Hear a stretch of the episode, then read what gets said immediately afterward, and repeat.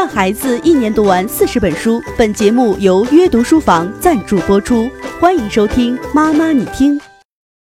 亲爱的家长朋友，你好，你现在收听的是《妈妈你听》付费版的第十三讲。这一讲的主题是如何教孩子疏导负面情绪。对于这个主题，我觉得有两点需要做一个强调。第一，就是我们的主题不是说叫做如何疏导孩子的负面情绪，因为仅仅做到这些还是不够的。我们得让孩子学会自己表达、自己疏导，这才是真正的目标。第二点要强调的就是，其实相对而言，并没有所谓的负面情绪的，情绪就是情绪，只不过有一些呢比较好处理，还有一些不好疏导而已。你像孩子开心、高兴的时候，一般我们都不需要做什么引导。但当一个孩子委屈、愤怒、生气、难过或者恐惧的时候，我们可能就要多做一些。那之所以要强调这一点，就想提醒你，千万别因为情绪是有负面的，就变得更加不容易去接受他们。好了，那我们接下来言归正传，今天的节目要分成两个部分来聊。第一个部分，我们会聊一下常见的。四种亲子情绪互动类型。第二个部分，我们会给出具体的建议。那我们先来聊第一个部分，常见的亲子情绪互动类型有哪四种呢？它们分别是忽视型、否定型、放任型和疏导型。我们先来聊忽视型。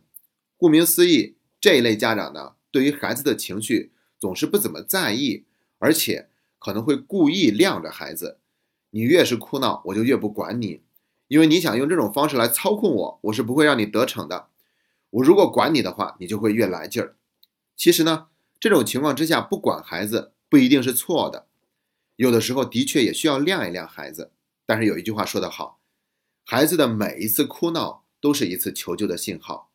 那如果我们什么都不管，就等于是忽略了孩子的求助，所以这样的做法是不可取的。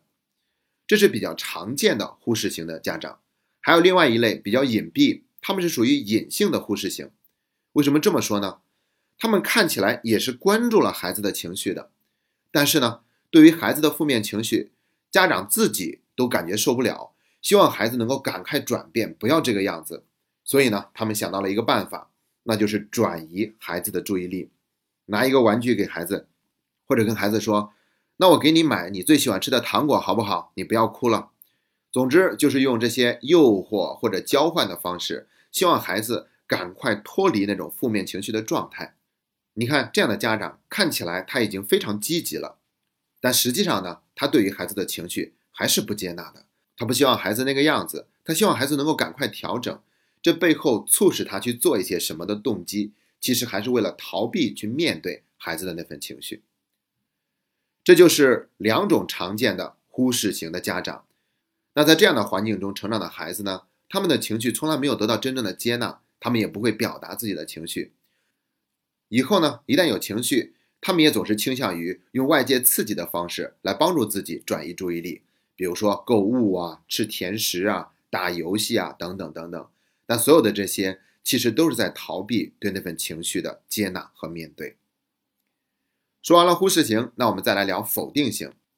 那这一类的家长呢，就显得更加的严厉。他们不允许孩子有负面情绪，他们会因为孩子的情绪爆发而去批评孩子、贬低孩子，甚至是惩罚孩子。相比而言呢，他们比忽略型的家长是采取了更加激烈的方式去应对。那否定型也可以分成两类，第一类就是过度情绪化的家长，一旦看到孩子有负面情绪了，在那里哭，在那里闹，他们就会觉得。你这不是在找事儿吗？或者说你又在给父母添麻烦，挑战父母的权威，你又不听话了，你又在无理取闹，你又来烦我，所以呢，就很容易去贬低、训斥，甚至因为自己本身就很容易情绪化，所以会迁怒于孩子，发泄情绪在孩子身上，自己表现的也非常的失控。另外一类就是极其理性的家长，他们认为规矩是最重要的，所以不遵守规矩是不可以的。那如果你没有守规矩，就是你不懂事儿，你太小孩子气，你太脆弱了，动不动就哭，所以他们就会显得很冷冰冰，没有人情味儿，去批评孩子，禁止孩子这样，禁止孩子有那样的情绪，并且要求孩子马上做出调整。一般这样的家长都会给孩子立很多的规矩，当孩子没有做到的时候，就直接采取惩罚的方式。说到这儿啊，就让我想起来一句话：孩子的隐忍、沉默、听话、讨好，在麻木的大人眼中就是懂事。当然，这个懂事是要加引号的。我想这句话正好说的就是否定型的家长。那在这样的家庭成长的孩子呢，他们的情绪不但没有被正视、被接纳。而且还经常会被惩罚和羞辱，所以他们除了有忽视型家庭中那些孩子的特点以外呢，他还会更加容易自我怀疑，甚至怀疑自己生而为人都有哪些价值，有哪些意义。那我们说完了否定型，再来聊一下放任型。放任型相当于是从一个极端走向了另外一个极端。前面我们讲的都是完全不在意孩子的情绪，但是放任型呢，它是进入了一个过度接纳的状态。那怎么就算是过度接纳了呢？过度接纳就是他们不光关注孩子的情绪，去接纳孩子的情绪，他们认为这样还不够，甚至往往会小题大做。他们觉得必须得解决问题才能够平复情绪，所以对于孩子的要求，不管合理不合理，通通都答应，甚至不等孩子要都要给孩子。如果孩子的情绪是对外的，比如说跟别的小朋友之间发生了一点矛盾。那这时候家长就会表现的格外的护犊子，反应可能比孩子还要激烈。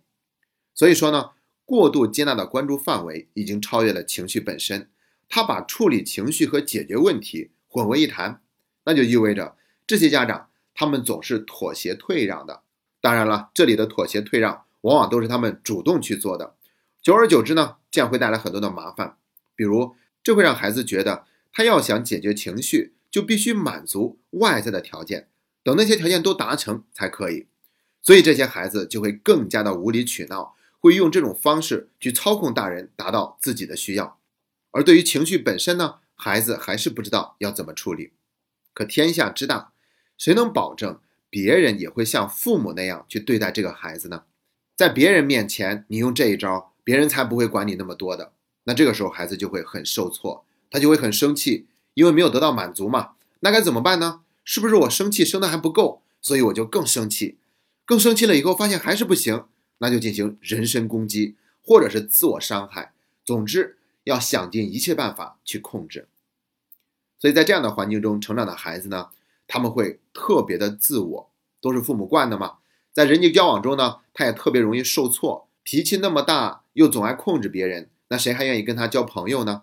所以别人都是敬而远之，那这样的孩子呢，他们的情绪往往表现的格外的强烈，而且无法自控、无法表达。这是第三种放任型。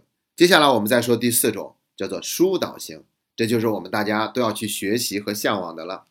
这一类家长，他们总体的特点就是会及时认可、接纳孩子的情绪，并且会帮助孩子表达他们自己的情绪，但同时不会放任。纵容孩子的行为，等孩子情绪处理好了，再跟孩子一块儿去解决问题。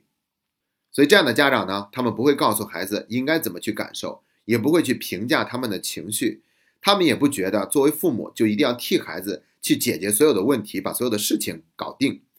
当孩子的行为出格时，他也会提醒孩子的界限在哪儿，然后告诉他我们应该遵守一定的规则。